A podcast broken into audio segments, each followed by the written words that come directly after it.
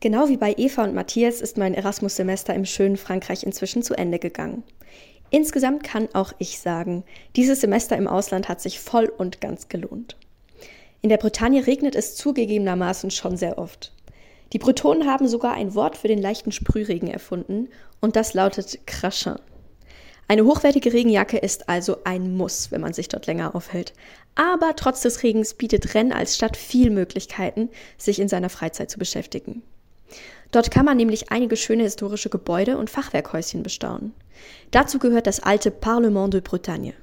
Das ehemalige Parlament ist ein wichtiges Symbol für die regionale Geschichte der Bretagne, die nämlich nicht immer zu Frankreich gehört hat. Heute tagt dort das Berufungsgericht der Bretagne und gleichzeitig dürfen Touristen das Parlement unsicher machen. Außerdem befindet sich das Musée de Bretagne, also das Museum der Bretagne, auch in Rennes.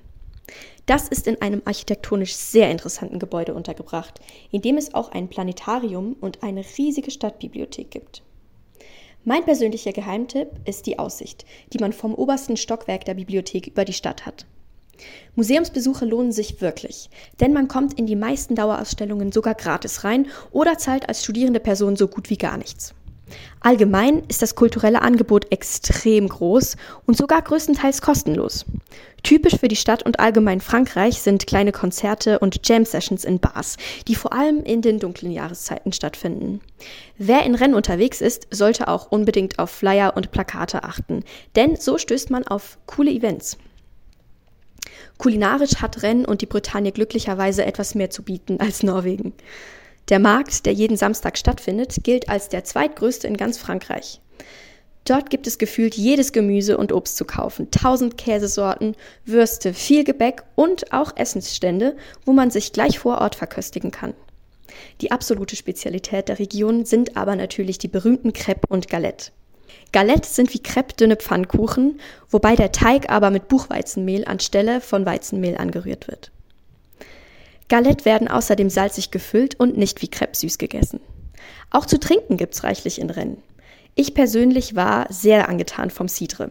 Das ist ein Apfelschaumwein, der quasi nach Apfelsaft mit Alkohol schmeckt und den man traditionell eben zu Galette und Crepe trinkt. Bier wird in Rennes aber auch reichlich konsumiert, gerade in den unzähligen Pubs und Bars, die es dort gibt. Stichwort Bars. Franzosen treffen sich vor allem in Bars, wenn sie ausgehen. Das typische Feiern zum Techno im Club, wie man es von Freiburg gewohnt ist, gibt es zumindest in Rennes nicht wirklich. Ihr seht also, in Rennes wird es einem nie langweilig und man ist, bis auf das Essen in der Mensa, eigentlich immer gut. Doch das, was meine Erasmus-Erfahrung schlussendlich so einzigartig gemacht hat, war nicht nur der gute Cidre und die leckeren Pain au Chocolat.